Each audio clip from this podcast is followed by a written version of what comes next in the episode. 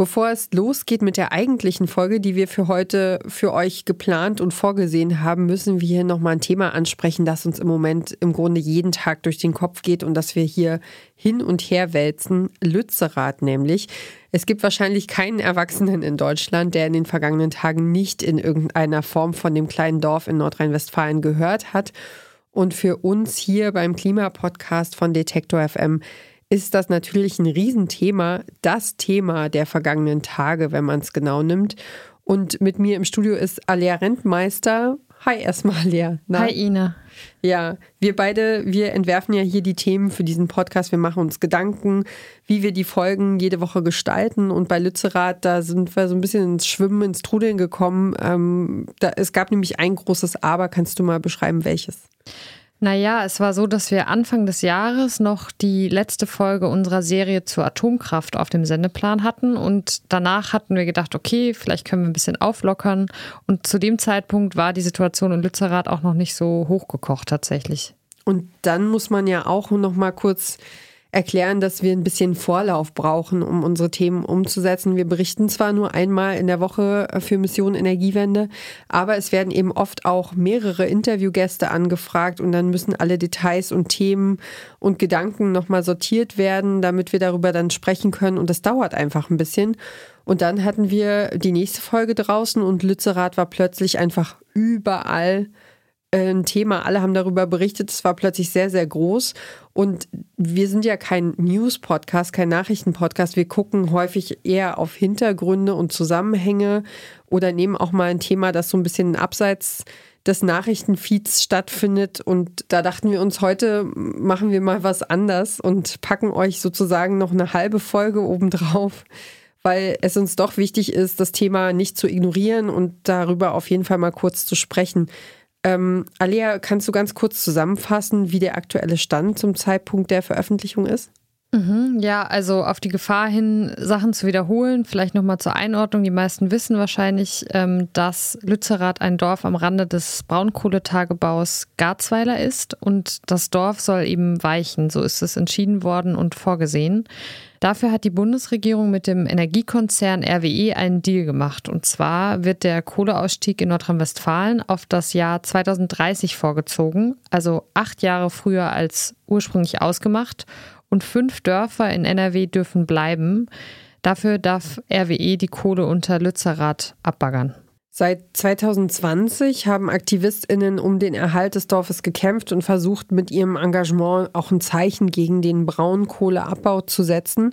Zuletzt hat sich das dann ganz schön zugespitzt. Es gab Demonstrationen, es gab Kundgebungen, Sitzblockaden und am Ende eben auch heftige Auseinandersetzungen mit der Polizei. In einem Beitrag für das Morgenmagazin berichtet der WDR-Reporter Sebastian Tischkow so darüber. Während der Kundgebung blieben die meisten Menschen friedlich, doch vor allem an der Abbruchkante des Tagebaus und am Absperrzaun nach Lützerath kam es zu Konfrontation. Einige hundert Menschen durchbrachen die erste Polizeikette. Mit Pfefferspray, Schlagstöcken und Faustschlägen hinderten Einsatzkräfte die Demonstranten daran, ins abgeriegelte Lützerath zu kommen. Ja, ich finde diese Bilder, die man von vor Ort sieht, die sind schon ganz schön krass, wie da tatsächlich Leute auch äh, zu Boden geknüppelt wurden und so weiter. Ich war nicht dabei, ich kann nicht einschätzen, was die Situation war, aber ich fand es schon schockierend, so welche Gewalt da stattgefunden hat. Ja, also wir haben uns ja in der Vorbereitung auf dieses Gespräch eben einfach zusammen auch nochmal diesen, diese Bilder angeguckt und es war schon tatsächlich heftig zu sehen, dass da einfach ganz normale Leute, ZivilistInnen so ähm, ja so mit der Polizei aneinander geraten und ähm, also mich hat das so ein bisschen an, an wirklich gewaltsamer 1. Mai-Niveau erinnert, so Konfrontationen, die dann eben auch Folgen hatten. Die AktivistInnen hatten ja selbst ähm, SanitäterInnen eingesetzt und gebeten, irgendwie da vor Ort zu sein. Und äh, es gibt eben eine Aktivistin und Sanitäterin, Isa Hoffmann, die hat dem WDR gegenüber eben in diesem Fernsehbeitrag das so beschrieben. An allen Körperregionen hatten wir Brüche gehabt. Vorzugsweise allerdings hatten wir Kopfverletzungen. Die Polizei hat also nicht nur in Einzelfällen, sondern systematisch auf den Kopf von Aktivistinnen und Aktivisten geschlagen. Die Polizei hat indes ihr Vorgehen verteidigt. Der Einsatz sei verhältnismäßig gewesen, so der Chef der deutschen Polizeigewerkschaft Rainer Wendt. Das ist so das Fazit von äh, Polizeiseite. Ja, und am Ende haben die Proteste tatsächlich nicht gefruchtet, weil vergangene Woche hat die Polizei begonnen, das Dorf zu räumen und seit gestern ist Lützerath jetzt tatsächlich komplett geräumt. In den vergangenen Wochen sind dann auch bekannte InfluencerInnen und Content Creator vor Ort gewesen, um sich eben zu engagieren und um Zeichen zu setzen. Ähm, das ist jetzt zwar nur eine Diskussion am Rande, aber es gab inzwischen eben auch Kritik, weil die Frage im Raum steht, ob diese InfluencerInnen in der Sache eben eher geschadet als geholfen haben. Jetzt ist die Frage, welche Stimmen gibt es denn noch, äh, die sich zu diesem Thema äußern? Na, auch die Gruppe Scientists for Future hat sich geäußert. Das ist ja ein Zusammenschluss aus WissenschaftlerInnen, die sich für den Klimaschutz einsetzen. Und die Gruppe hatte sich vor einer Woche in einem offenen Brief an die Landesregierung von NRW gewendet und sie hat ein Moratorium der Räumung gefordert. Und diesen Begriff, den hatten wir zuletzt auch in unserer Atomkraftserie, ein Moratorium das äh, kennen wir ja aus der Debatte, das ist eine Art Aufschub, also dass man kurz was aussetzt oder für einen, für einen abgemachten Zeitraum eben aufhört, äh, um, um eine Entscheidung zu treffen, wie es weitergehen soll. Genau, und dieser offene Brief der Gruppe, der wurde von sehr, sehr vielen WissenschaftlerInnen unterzeichnet, aber auch diese endlose Unterschriftenliste scheint nichts gebracht zu haben, denn die Räumung ist, wie wir ja gerade gesagt haben, jetzt vollzogen. Das Dorf ist inzwischen menschenleer und RWE rechnet damit, dass sie im Frühling mit dem Abbaggern anfangen können. Eine der WissenschaftlerInnen, die den offenen Brief unterzeichnet haben, ist Katharina Riewe. Sie ist wissenschaftliche Mitarbeiterin am Deutschen Institut für Wirtschaftsforschung und außerdem hat sie selbst mit der Forschungsgruppe Fossil Exit eine Studie zu Lützerath erstellt. Unsere KollegInnen haben für den Podcast zurück zum Thema mit ihr gesprochen über die Frage, ob wir die Kohle aus Lützerath wirklich brauchen, um die Energieversorgung in Deutschland zu sichern. Wir verlinken euch diese Folge natürlich in den Show Notes. Ob die Kohle unter Lützerath wirklich notwendig ist, um die Energieversorgung in Deutschland sicherzustellen, da gehen die Meinungen sehr auseinander. Für das Klima ist es eine enorm schlechte Idee, Lützerath abzubaggern, sagt Rive. Ja, also es ist äh, so, dass wir in der Studie keinen Grad weiter berechnet haben, welches CO2-Budget steht denn diesem Tagebau Garzweiler eigentlich noch zur Verfügung, wenn wir Paris-konform sein wollen. Also wenn wir das anderthalb Grad Ziel noch erreichen wollen mit einer Einhaltungswahrscheinlichkeit von nur 50 Prozent. Aber dieses anderthalb Grad Budget haben wir also heruntergebrochen auf den deutschen Energiesektor und weiter auf die Kohleverstromung, auf die Braunkohle in NRW und auf den Tagebaukomplex Hambach-Garzweiler. Und mit der noch verfügbaren Menge am Tagebau Hambach von 110 Millionen Tonnen bleiben dann dem Tagebau Garzweiler nur noch rund 46 Millionen Tonnen zum Zeitpunkt 1.1.2022.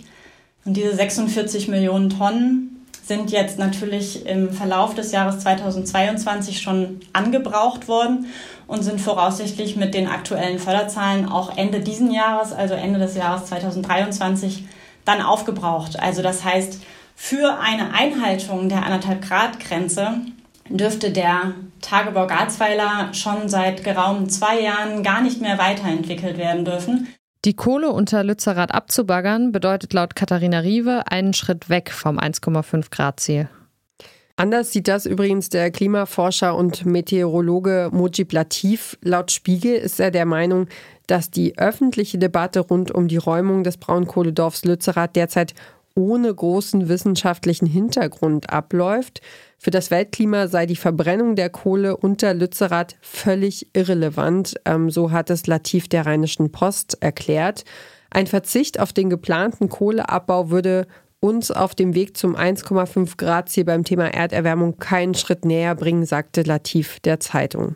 Tja, und was, äh, mit welchem Gedanken gehst denn du jetzt aus unserem Abstecher nach Lützerath hier raus? Ja, mit verschiedenen, aber ich glaube, ähm, Lützerath ist vor allem eben ein Symbol geworden für sehr, sehr unterschiedliche Interessen und Konflikte zwischen diesen Interessen. Auf der einen Seite Konzerne, auf der anderen Seite die Regierung, auf der anderen Seite AktivistInnen und das Aushandeln, wie erreichen wir die Klimaziele und was brauchen wir für die Energieversorgung und was nicht. Da ist es, glaube ich, jetzt wirklich so gerade das Symbol, wo das ausgefochten wird. Und eins der wenigen Symbole, an denen man das jetzt einmal vielleicht in irgendeiner Form sehen kann, was sonst immer so unsichtbar ist, nämlich diese Klimakrise und äh, die Energiewende und all diese Themen, die, ähm, die schlecht in Bilder zu fassen sind. Ja, da wird es einfach sehr, sehr plastisch. Ja, und dann danken wir euch beide ähm, für diese extra Aufmerksamkeit und ich danke dir, dass du mit mir nochmal diesen Weg gegangen bist, über Lützerath zu sprechen, weil wir es einfach beide sehr, sehr wichtig finden. Danke dir. Ähm, und wir fangen jetzt mit euch im Grunde das Thema an, äh, das wir für diese Folge eigentlich erarbeitet haben. Da geht es nämlich um einen Energieträger, in den viele ExpertInnen große Hoffnungen setzen. Als unsichtbares Gold der Zukunft. So hat der SPD-Politiker und damalige Bundesaußenminister Heiko Maas grünen Wasserstoff mal bezeichnet. Und renommierte WissenschaftlerInnen auf dem Gebiet sind sich einig, ohne grünen Wasserstoff schaffen wir die Energiewende nicht. Denn Wasserstoff hat eine entscheidende Stärke. Er kann Energie speichern und lässt sich im flüssigen Zustand lagern und transportieren. Und verbrennt man grünen Wasserstoff, dann entsteht dabei kein Smog oder CO2, sondern einfach nur Wasser. Wo der Haken ist, welche Herausforderungen die Herstellung von grünem Wasserstoff mit sich bringt, das gucken wir uns diese Woche an, hier im Klima-Podcast von Detektor FM. Ich bin Ina Lebetjew, freut mich, dass ihr dabei seid. Mission Energiewende. Der Detektor FM Podcast zum Klimawandel und neuen Energielösungen. Eine Kooperation mit Lichtblick, eurem Anbieter von klimaneutraler Energie für zu Hause und unterwegs.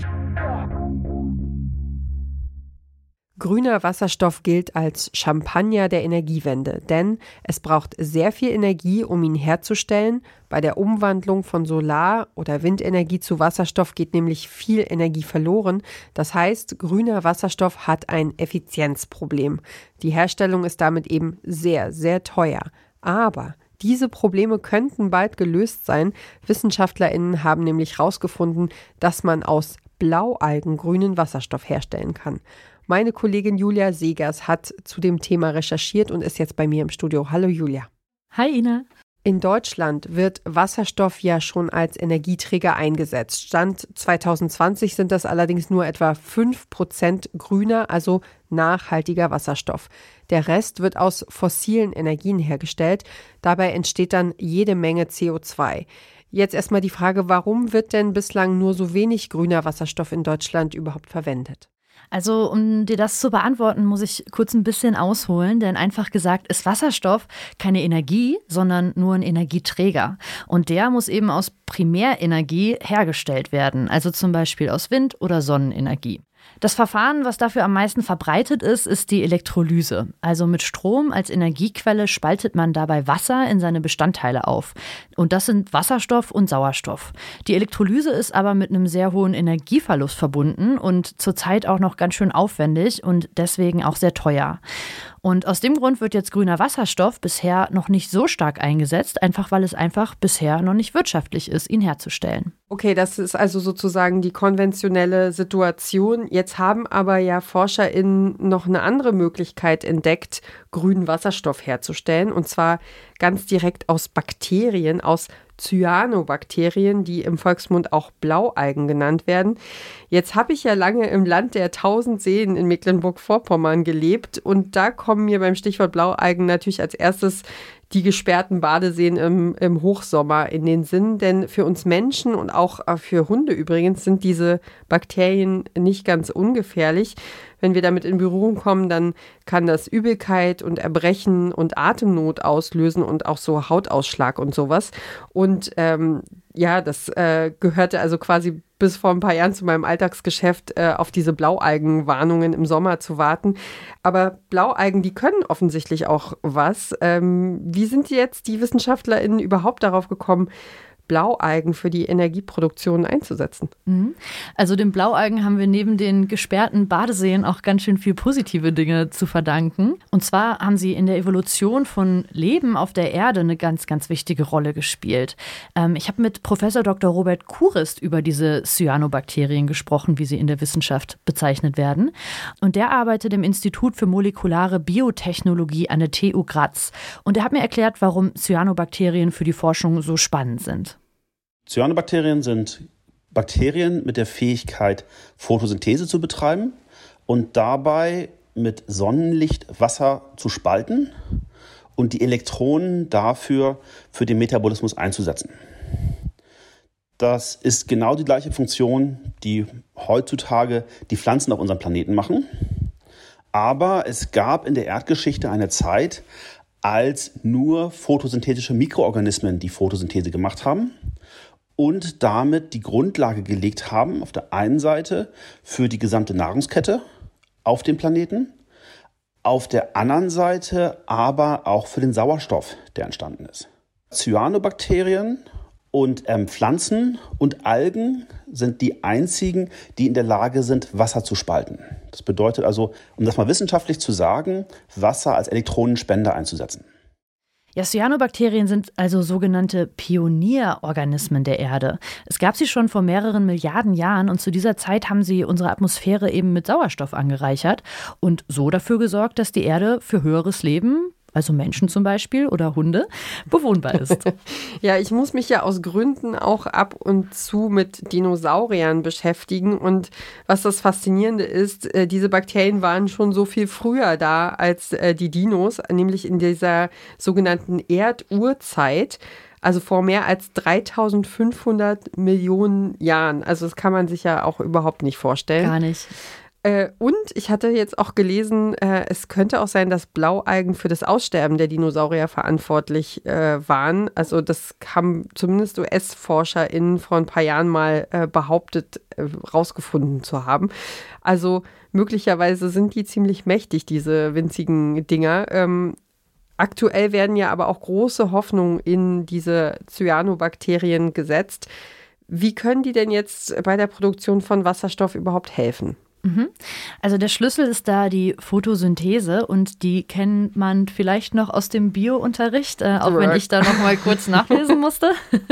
also Photosynthese, das ist glaube ich recht bekannt, so heißt der Prozess, bei dem Pflanzen oder eben auch diese Bakterien mit Hilfe von Sonnenlicht Wasser und CO2 in Zucker und Sauerstoff umwandeln. Und in Verbindung mit Sonnenlicht können Cyanobakterien für wenige Minuten sogenannten solaren Wasserstoff produzieren, also mit Hilfe von genau dieser Photosynthese, die wir eben aus dem Biounterricht kennen. Den solaren Wasserstoff, der dabei entsteht, den verbraucht die Zelle allerdings im Anschluss direkt wieder selbst. Und Robert Kuris hat mir erklärt, warum diese Reaktion überhaupt so spannend ist. Ja, das ist eine ganz spannende Reaktion und zwar ist das eine sogenannte Hydrogenase.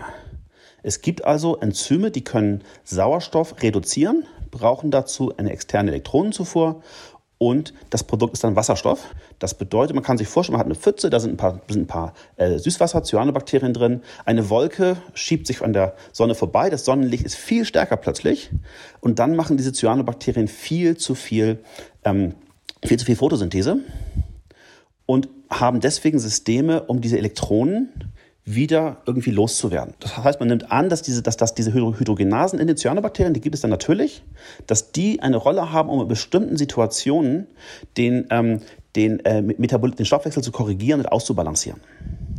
Das ist also ganz erstmal prinzipiell die natürliche Funktion. Und die Idee jetzt mit Algen oder mit Cyanobakterien ähm, Wasserstoff herzustellen, funktioniert so, dass man diese Hydrogenasen in diese Cyanobakterien einbringt über gentechnische Veränderung der Cyanobakterien und dann die Elektronen aus der Photosynthese nicht zur CO2-Fixierung einsetzt, sondern gleich zur Herstellung von Wasserstoff. Ja, das heißt, ein bestimmtes Enzym der lebendigen Cyanobakterien, das ist die sogenannte Hydrogenase. Und das ist ein Protein, das bestimmte chemische Reaktionen beschleunigt. Klingt jetzt erstmal kompliziert. Vielleicht weiß es aber der ein oder andere. Hydrogen, das ist Englisch für Wasserstoff. Also das steckt ja in Hydrogenase drin. Und diese Hydrogenase kann besonders effizient Wasserstoff herstellen. Und diese Hydrogenase will man so an die Photosynthese koppeln, dass das Bakterium dann über lange Zeit Wasserstoff produzieren kann und den halt nicht wieder selbst verbraucht. Ah, okay. Und wie viel Wasserstoff entsteht bei diesem Prozess? Also Robert Kurist spricht ja von der von dieser Pfütze, in der die Bakterien ihren Stoffwechsel betreiben. Wie kann ich mir das dann in einem großen Maßstab vorstellen? Mhm. Ähm, das ist momentan tatsächlich noch einer der Knackpunkte an dem Vorhaben.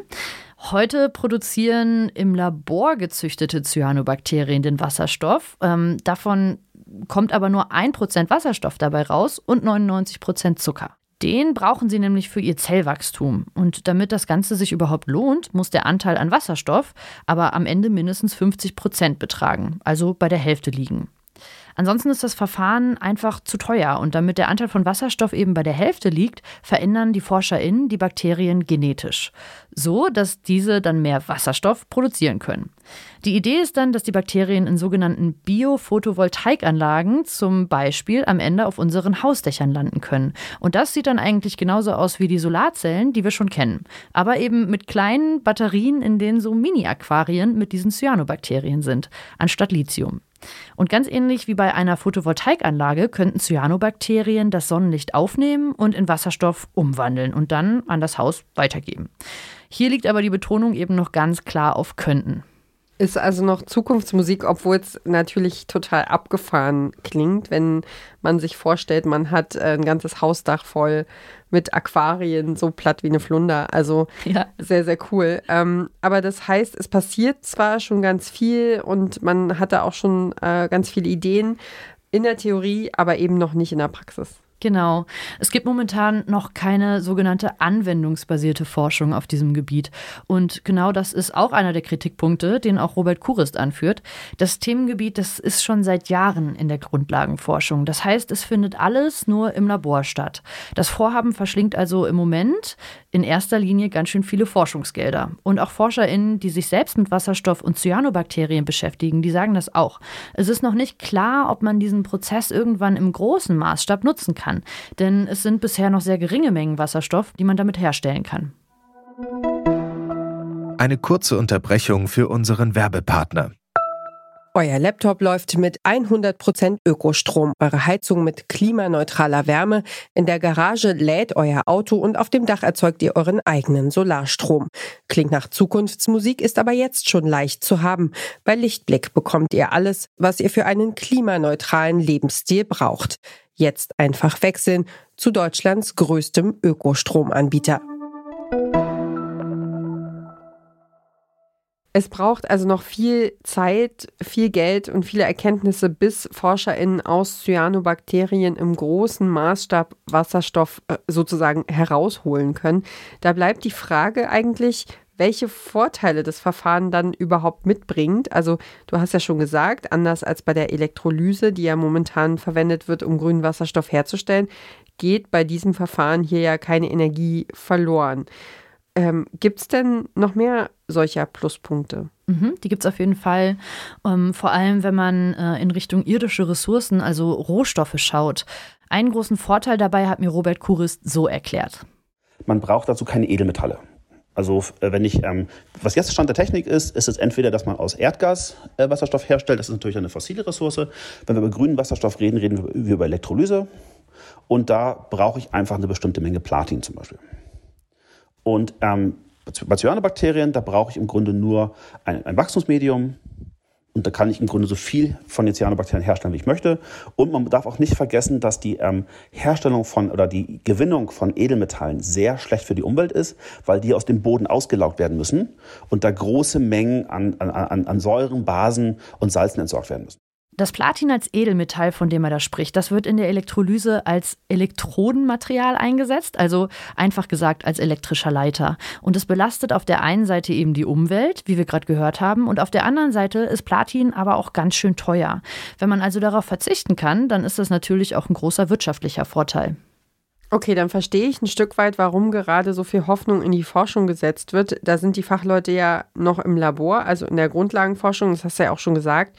Wie groß sind denn jetzt wirklich die Chancen, dass es irgendwann richtig losgeht in der Praxis? Ähm, ja, die sind tatsächlich gar nicht so schlecht. Es gibt da verschiedene Ansätze aus verschiedenen wissenschaftlichen Bereichen und der Schritt in die anwendungsbasierte Forschung, der steht jetzt bevor. Vor allem auch, weil die Forschung immer diverser wird und in andere Bereiche überschwappt. Eine ganz wichtige Rolle spielt dafür die Wasserstoffinitiative des Bundesministeriums für Bildung und Forschung. Die haben nämlich eine nationale Wasserstoffstrategie entwickelt und sind dafür zuständig, solche vielversprechenden Forschungsvorhaben voranzutreiben. Mit Geld und mit Leuten, die daran forschen können. Und dadurch arbeiten ForscherInnen mittlerweile eben nicht mehr nur an den Zellen selber. Es werden vielmehr verschiedene Disziplinen miteinander kombiniert. Also neben der Biochemie arbeiten daran zum Beispiel VerfahrenstechnikerInnen und Ingenieure. Man schaut also über den Tellerrand hinaus. Das findet Robert Kuris zumindest erstmal sehr vielversprechend. Ich denke, die erfolgsversprechende Strategie ist es wirklich die Kombination von verschiedenen Disziplinen Materialwissenschaft, Verfahrenstechnik, Molekularbiologie, Mikrobiologie. Und da denke ich, hat man jetzt ein gewisses Zeitfenster von vielleicht so zehn Jahren, um diese Technologie so weit zu bringen, dass der Proof of Concept gelingt und dass es dann anwendbar ist. Der Proof of Concept, von dem er da spricht, das ist ein Begriff aus dem Projektmanagement. Und zwar ist das so ein Beweis dafür, dass ein Vorhaben prinzipiell realisierbar ist. Ob es aber jemals dazu kommt, das müssen dann die kommenden 15 Jahre zeigen, sagen die Expertinnen. Okay, also einerseits ist es ein großer Traum und andererseits weiß man nicht so genau, ob die, ob die damit durchkommen, mhm, genau. die, da, die an diesem Traum festhalten. Das heißt, wenn es klappt, wenn dieser Proof of Concept gelingt, ist der Wasserstoff aus Cyanobakterien dann der umweltfreundlichste Wasserstoff?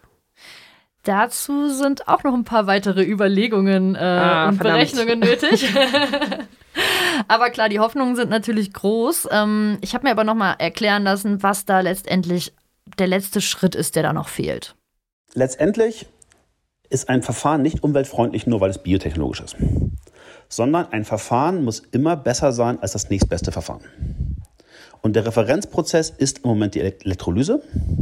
Und bei der Elektrolyse muss eine gigantische Menge Strom eingesetzt werden. Die Cyanobakterien brauchen aber auch Strom. Denn das Wasser, das muss gepumpt werden. Es gibt also Pumpkosten. Und bislang muss man dieses Wasser ähm, muss sterilisieren. Und das kann man zum Beispiel über Hitzen lösen. Das wird auch Strom konsumieren. Letztendlich muss man also eine sogenannte Lebenszyklusanalyse machen, wo man sich alle Prozesse, das Pumpen, die Herstellung der Zellen, die Beleuchtung unter Umständen oder auch was bei ähm, Algen sehr wichtig ist, die Kühlung im Sommer, dass man alle diese Prozesse bilanziert und dann ein, Sau ein CO2 und eine, äh, eine CO2 und eine Wasserbilanz erstellt. Und dann muss, muss, muss das Verfahren weniger CO2-Emissionen haben, als zum Beispiel die Wasserstoffherstellung aus Kohlestrom oder die Wasserstoffherstellung äh, was, was viel besser aus Wind oder Solarstrom. Und im Moment ist es für mich nicht klar, dass, eine, dass, dass die Herstellung von Cyanobakterien energiegünstiger werden wird als die, als die Verbindung von Photovoltaik und Elektrolyse.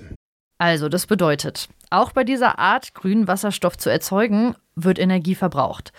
Und wie viel das in der Summe am Ende ist und ob damit überhaupt weniger Energie flöten geht als bei den anderen Verfahren, das muss eben auch erst noch errechnet werden. Für die Berechnung braucht es aber zuerst die technischen Lösungen, also so ein bisschen ein Henne-Ei-Problem. Zu dieser interdisziplinären Forschung gehört eben auch ein großer Batzen an wirtschaftlichen Überlegungen und Berechnungen.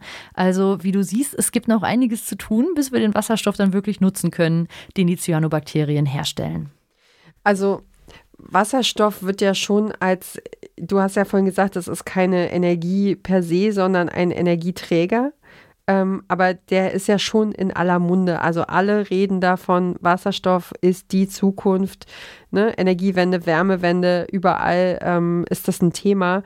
Ähm, warum warum sind diese, ist diese, dieses Cyanobakterienverfahren, warum hängen da alle ForscherInnen so, so sehr dran in diesen unterschiedlichen Disziplinen, die du beschrieben hast? Mhm. Ich glaube, die hängen da so dran, weil das so die ähm, natürlichste Art ist, äh, vielleicht Wasserstoff zu erzeugen, weil das einfach so ein Prozess ist, den es in der Natur eben schon gibt. Ähm, da müssen nicht irgendwelche Edelmetalle für eingesetzt werden, sondern es kommt aus den Bakterien selbst. Und wenn das funktioniert, wenn man aus solchen Bakterien, die dann vielleicht in diesen süßen Aquarien auf unseren Dach, auf unseren Dächern ähm, tatsächlich Wasserstoff erzeugen können, dann ist das natürlich ein sehr direkter Weg, Wasserstoff zu erzeugen. Und deswegen sind da gerade so große Hoffnungen, ähm, deswegen werden da gerade so große Hoffnungen reingesetzt. Obwohl natürlich 15 Jahre äh, auch eine ultra lange Zeit sind. Ne? Also das muss man sich auch nochmal vor Augen führen, äh, wie schnell sich die Dinge wandeln und weiterentwickeln und neue Verfahren, neue Möglichkeiten irgendwie ähm, sich rauskristallisieren. Und ja, also es, es, gibt noch viele, viele offene Fragen bei der Herstellung von Wasserstoff aus Cyanobakterien und ob sich dieses Verfahren dann in der Praxis tatsächlich als so effizient, günstig, umweltfreundlich erweist, wie er hofft. Das, äh, das werden wir, ja, also ich sage es ungern am Ende von, von so einer Folge, ähm, aber wir werden es tatsächlich einfach beobachten müssen und sehen müssen und können darüber jetzt noch nicht so viel ähm, final sagen. Also ähm, ich würde sagen, du behältst das Thema einfach so ein bisschen im Blick und ähm, ich zerre dich wieder ins Studio, wenn, ähm, wenn da neue Erkenntnisse am Start sind. Vielen Dank für deine Recherche, Julia. Ja, sehr gerne. Das war's von uns für heute. In der nächsten Folge von Mission Energiewende beschäftigen wir uns mit Challenges. Viele von uns sind ja mit guten Vorsätzen in das neue Jahr gestartet, äh, wie das so gute Sitte ist. Und im Januar gibt es gleich eine ganze Reihe von Challenges, zum Beispiel die No-Buy-Challenge, also ich kaufe nichts außer Lebensmitteln und Klopapier, oder die Challenge, einen Monat lang vegan zu essen. Und wir wollen uns fragen, was solche Challenges in Sachen Klimaschutz bringen. Das wollen wir uns äh, kommende Woche mal genauer angucken. Wenn ihr in Zukunft keine Folgen von Mission Energiewende, dem Klimapodcast von Detektor FM, mehr verpassen wollt, dann abonniert gern einfach unseren Podcast und wenn euch gefällt, was wir hier machen, dann redet bitte drüber, teilt Mission Energiewende online bei Insta, jetzt auch mit einem eigenen Channel, aber auch mit der Familie, mit Freundinnen, mit Kolleginnen und lasst uns gern eine gute Bewertung da, das hilft uns sehr, äh, auf welcher Plattform ihr auch immer unterwegs seid. Ich sage vielen herzlichen Dank fürs Zuhören und hoffe, wir hören uns dann beim nächsten Mal wieder. Macht's gut. Tschüss. Mission Energiewende. Der Detektor FM Podcast zum Klimawandel und neuen Energielösungen. Eine Kooperation mit Lichtblick, eurem Anbieter von klimaneutraler Energie für zu Hause und unterwegs.